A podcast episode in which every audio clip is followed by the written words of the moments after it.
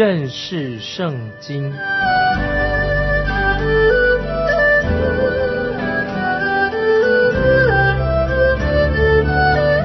认识上帝的话，把上帝的话带到全世界。本节目是由认识圣经机构和环球广播电台联合制作，欢迎收听。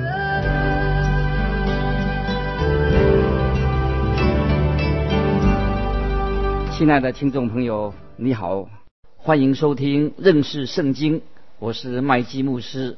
主耶稣在克西马尼园祷告的时候，他的三个门徒还在打盹睡着了。主耶稣第三次祷告出来的时候，就看到背叛他的犹大带着捉拿他的队伍出现了。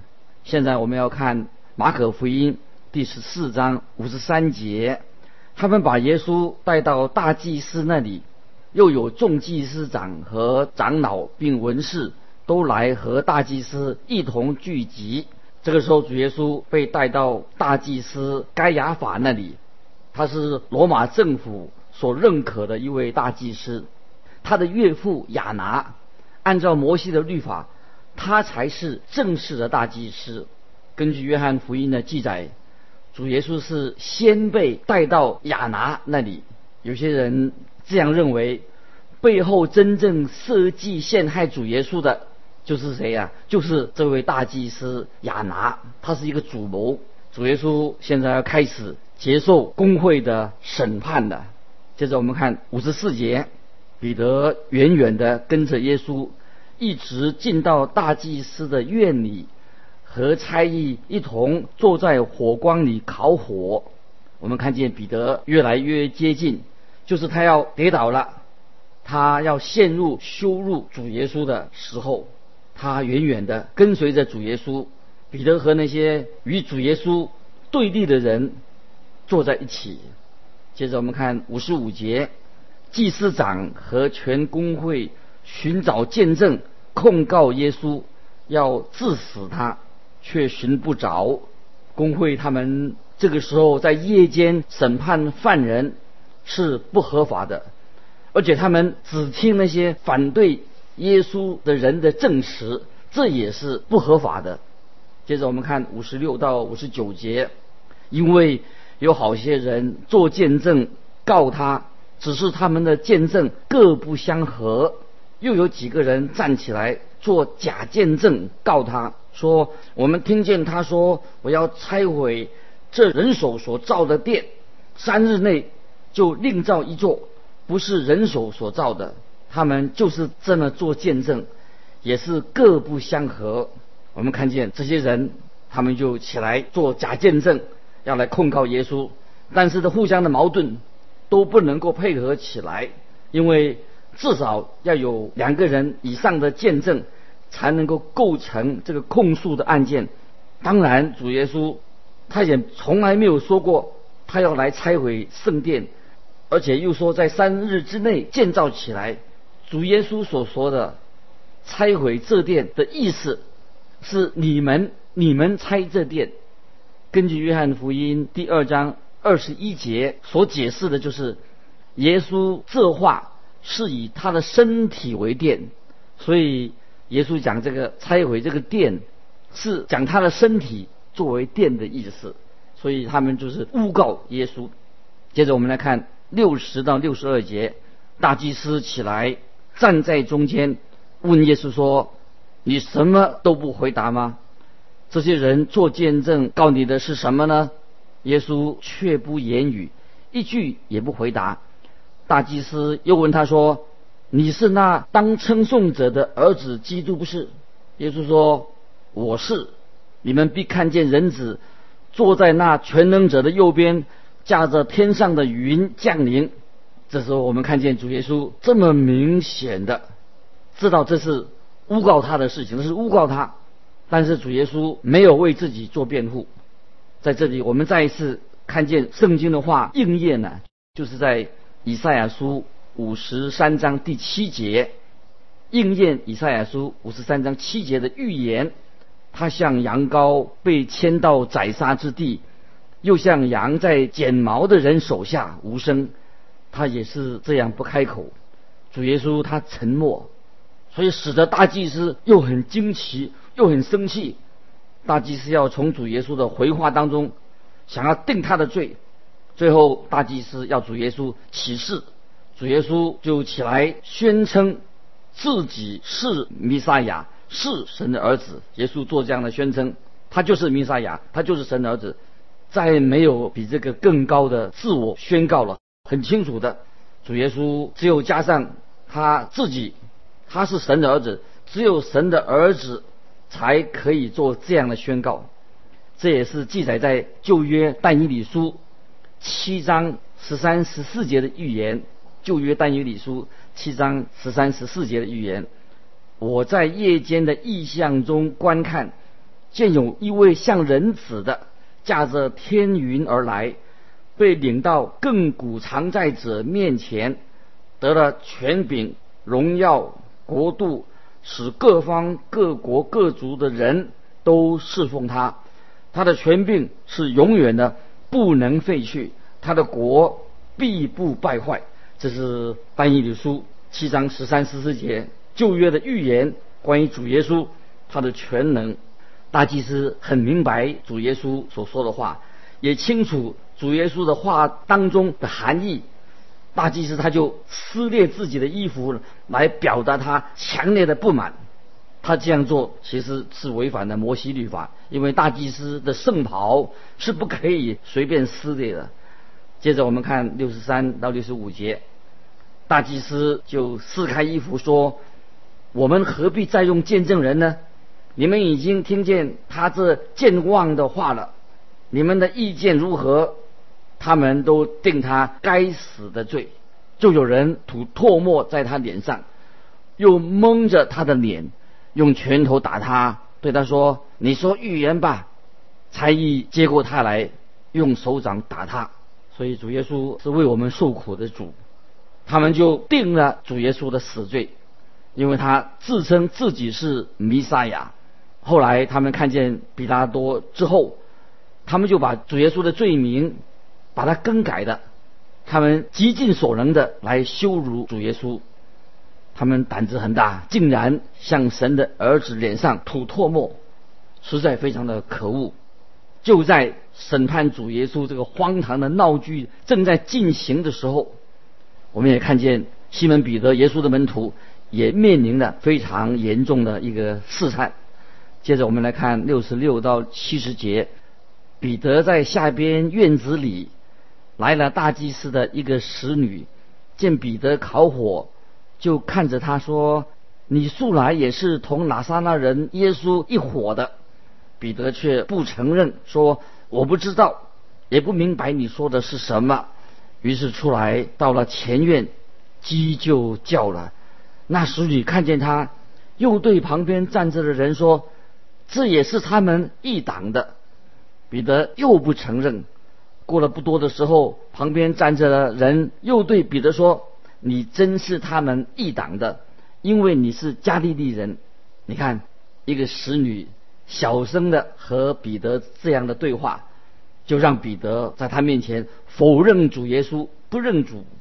这个时候，彼得觉得他以跟随耶稣为耻。亲爱的听众朋友，你有没有这样类似的经历？求主赦免我们的胆小，我们的软弱了。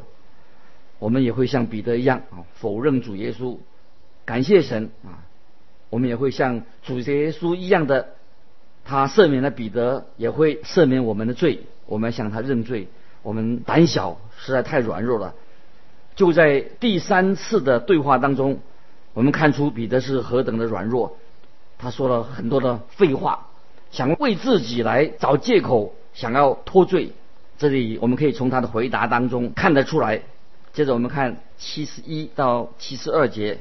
彼得就发咒起誓的说：“我不认得你们说的这个人。”立时鸡叫了第二遍。彼得想起耶稣对他所说的话：“鸡叫两遍以先，你要三次不认我。”思想起来就哭了。彼得这个人太不了解自己的软弱，他不认识自己。当然，彼得是爱主耶稣的，他说他要对主耶稣忠心至死，至死忠心。他也是说真心话，但是彼得他不了解他自己的软弱，也没有意识到在他的肉体当中没有良善。我想我们也是跟彼得是一样的，还好啊，神的圣灵感动彼得，他后来认罪悔改了。这个就对于。每一位你我真正信耶稣的人，是一种非常重要的考验。我们该怎么做？当我们否认主、做错事情的时候，是的，圣经这样说：忧伤痛悔的心，主必不轻看。主耶稣不会轻看我们。在多年之后，彼得终于他是悔改了。他的见证在彼得前书第一章第五节，彼得前书一章五节，彼得这样说。你们这因信蒙神能力保守的人，必能得着所预备到末世要显现的救恩。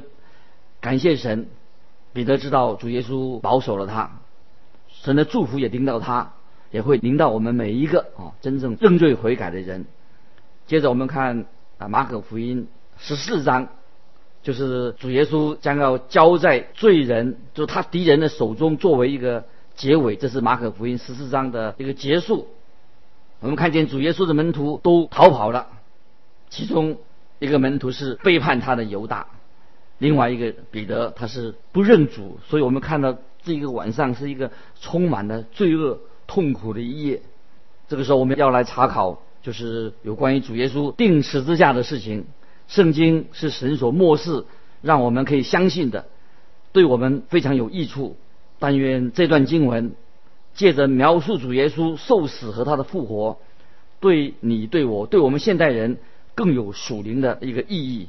马可福音十四章结束，主耶稣被交在敌人的手中，作为一个结束。门徒那个时候四处逃散，已经说过了，其中一个是出卖他的，一个否认他的。所以在这个晚上，这个晚上是一个罪恶之夜，用两种不同的方式出现了。一种罪恶就是要来毁灭主耶稣基督，要谋害他。感谢主，主耶稣面对着罪恶，主耶稣他为我们定十字架，为你为我的罪，他定死在十字架上。我们基督教的信仰是是正反两面的一个属灵的真理，从十字架里面就看得出来。十字架在一方面看起来是一个悲剧，人类的大悲剧。从另一方面来看呢，却是在天上地下一个最荣耀主耶稣得胜的一个时刻。因此，当我们读到啊这一章的时候，我们应当觉得我们不是只有觉得啊我们很多的失败挫折，或者说我们对耶稣受苦他的痛苦深表同情。我但是最重要的，我们应当。存着一个温柔的心，存着一个敬畏神的心，来来阅读经历耶稣定十字架的过程，使我们可以能够啊全心全意的来仰望神，并且能够为因为主耶稣为你为我预备的这么伟大的一个救恩，心存感谢。哦，这个是实在我们应该赞美神，感谢神有这样的事情发生。啊，这个你们可以参考希伯来书。第二章第三节，希伯来是二章三节啊，你们自己可以去查考。在这一幕悲剧当中，我们看到他们这些恶人加诸在主耶稣身上的残酷、不公平的事情，对耶稣的苦待的痛苦。所以，当最早有一位大将军一听到这段的事迹的时候啊，他突然就是大叫起来：“如果我的军队……”跟我当时在场就好了，好像他要起来营救主耶稣啊！这个大将军他就看了这段呢，对耶稣因为太不公平，他说他要去帮忙。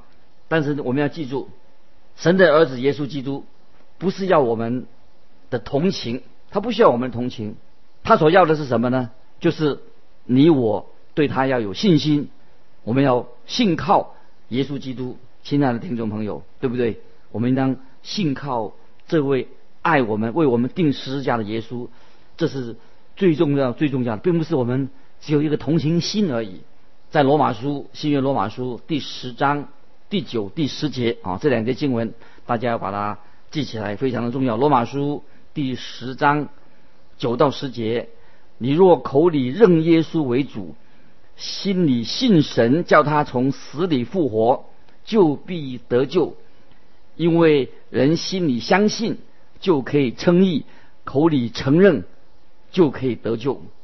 主耶稣要你的心里面相信、信靠他，而不是只是仅仅的觉得很可怜、表同情而已啊！这个经文，盼望我们听众朋友都要记起来：口里认耶稣为主，心里信神叫他从死里复活，就必得救。我们要看到啊，来到。马可福音第十五章啊，我们已经强调的马可福音整个福音书，就是讲到行动是一个行动的福音。这个时候，主耶稣的行动，他的传道生涯已经达到了一个最高点，定十字架的事情可以说是主耶稣的行动一个高潮最高峰。定十字架就是使神所有的受造物和神的旨意都要。走向永恒，因为主耶稣他是创世以来被杀的羔羊啊，这是很重要。主耶稣是创世以来被杀的羔羊。马可福音到这这里，我们看见一个很重要的一个行动出现了，如同在罗保罗在哥林多前书第十五章第三、第四节所说的，哥林多前书十五章三四两节啊，这是很重要。听众朋友，我们要记得，我当日所领受又传给你们的，第一是就是照基督、照圣经所说的，为我们的罪死了，而且埋葬了，又照圣经所说，第三天复活了。你看，福音就是耶稣基督为我们所成就的大事，不是神要求你我做些什么。这是主耶稣所做的功大功，是主耶稣为你为我所做的。我们无论怎么样去努力，无论做什么，都不可能使神能够接纳我们。我们的义，我们的好人的好事，并不能够使我们得救。神自己必须要在耶稣基督里面提供了在耶稣基督里面的义。啊，这是很重要的，在基督里面，我们才能够蒙恩得救。罗马书第四章二十五节啊，这是一个重要的经文。罗马书第四章二十五节这样说：耶稣被交给人，是为我们的过犯复活，说要叫我们称义，感谢神啊！这个这是神的应许。接着我们就要看第十五章，马可福音十五章。啊，这一章啊，这些重点我稍微提几点，给大家有个印象。提到主耶稣在比拉多面前受审，啊，提到主耶稣被定罪，又那个囚犯另外一个巴拿巴得到释放，啊，主耶稣他带着经济冠冕，主耶稣被钉在十字架上，主耶稣安葬在约瑟的新坟里，啊，接着我们现在我们来开始马可福音十五章第一节。一到早晨，祭司长和长老、文士、全公会的人，大家商议，就把耶稣捆绑解去，交给比拉多。要把主耶稣交给比拉多的原因，是因为工会已经把耶稣定了死罪，但是他们没有资格去执行死刑，只有罗马人才有资格，因此工会就必须要呈呈到罗马的法院。让他们来执行死刑，公会给主主耶稣的罪名就是到比大多那里是不会成立的，所以他们隔天一大早就聚集在一起商议了一个办法，使罗马法庭接受他们所给耶稣的罪名，并且让他们可以在晚上前一晚上在不合法的行动让它变成合法。比拉多是当时的罗马巡抚，这个时候他正好在耶路撒冷，他的总部是设在该撒的另外一个地方，所以只有在节期的时候，主耶稣才会来到耶路撒冷，以防止在节期的时候生乱。罗马政府最不喜欢就是群众闹事、抗议、游行，所以我们看见罗马政府他们能够这么多千年来哈变成一个很强大的国家，统治当时的世代的原因。比拉多这个人啊，他是一个标准的政客，他很会用权谋来伸张啊罗马人的这个权利啊，他认为伸张罗马人的权利啊是最重要的。当他发现主耶稣是无辜的，比拉多是很想放了耶稣，但是他又想要讨那些以色列宗教领袖人的欢心。如果我们仔细啊读神的话，就可以看得出。他没有办法想按照主耶稣照着他的意思来做。他想说，如果主耶稣跟他合作，那么那些宗教领袖也许会领他的情。比拉多是一个典型的一种比较低级的政客，他不诚实，他不正直，哦，他只想一脚踏两条船，想要妥协的方式让让两边都高兴啊。结果他所做的事情反而是两面不讨好。这个时候，我们看见啊，我们来看第二节，比拉多问他说：“你是犹太人的王吗？”耶稣回答说：“你说的是。”这句话的的意思就是你说对的，我就是。我们看三到六节，祭司长告他许多的事，比拉多又问他说：“你看他们告你这么多的事，你什么都不回答吗？”耶稣仍不回答，以致比拉多觉得稀奇。每逢这节期。寻湖照众人所求，释放一个囚犯给他们。比拉多看见这个囚犯站在他面前，一点都不为自己辩护，觉得很稀奇又惊讶。可能其他的犯人一定会长篇大论的为自己辩护，但是耶稣不一样，他不辩护，他反而让比拉多觉得很稀奇。所以我们从约翰福音就可以看见，比拉多和宗教领袖之间他们有互动，因为比拉多。很想去释放主耶稣，他把主耶稣带进衙门谈话，出来以后又把主耶稣带进去，就希望跟主耶稣合作。但比拉多了解，他必须要站在一个所站的立场来处理正正当的立场来处理这个案件，这是我们所有人面临抉择的时候应该要很正直应该有的态度。可是。比拉多哦，他就想到说，也许他可以释放一个囚犯，让自己解套。他万万没有想到，群众竟然要求他释放巴拿巴，要把主耶稣钉死。他原先以为他自己有这个难题，找到了出路了。接着我们来看二十十五章的第七节，有一个人名叫巴拿巴，和作乱的人一同捆绑。他们作乱的时候，曾杀过人。他是一个杀人犯，也因为带领群众作乱被判刑，所以他是当时的要判死刑的犯，准备要和其他的人一同钉十字架。我想主耶稣也是预备为这个人巴拿巴他来钉十字架。我们看九到十三节，比拉多说：“你们要我释放犹太人的王给你们吗？”他原晓得祭司长是因为嫉妒才把耶稣解来的。只是祭司长挑唆众人，宁可释放巴拿巴给他们。比拉多又说：“那么样，你们所称为犹太人的王，我怎么办他呢？”他们又喊着说：“把他钉十字架。”这个时候，此刻立刻发生了一些令人不可思议的事情，从来没有听过的事。比拉多看出他们对主耶稣的指控是错误的，在他手下有一个囚犯，因此他就。想主拿主耶稣和巴拿巴做一个比较，当群众要求释放巴拿巴的时候，让比拉多非常的错，他不知道怎么办。这个审判官就很惊讶的用惊讶的口语问群众说：“那他该怎么办办耶稣这个事情呢？”我们看第十十四节，比拉多说：“为什么呢？他做了什么恶事？”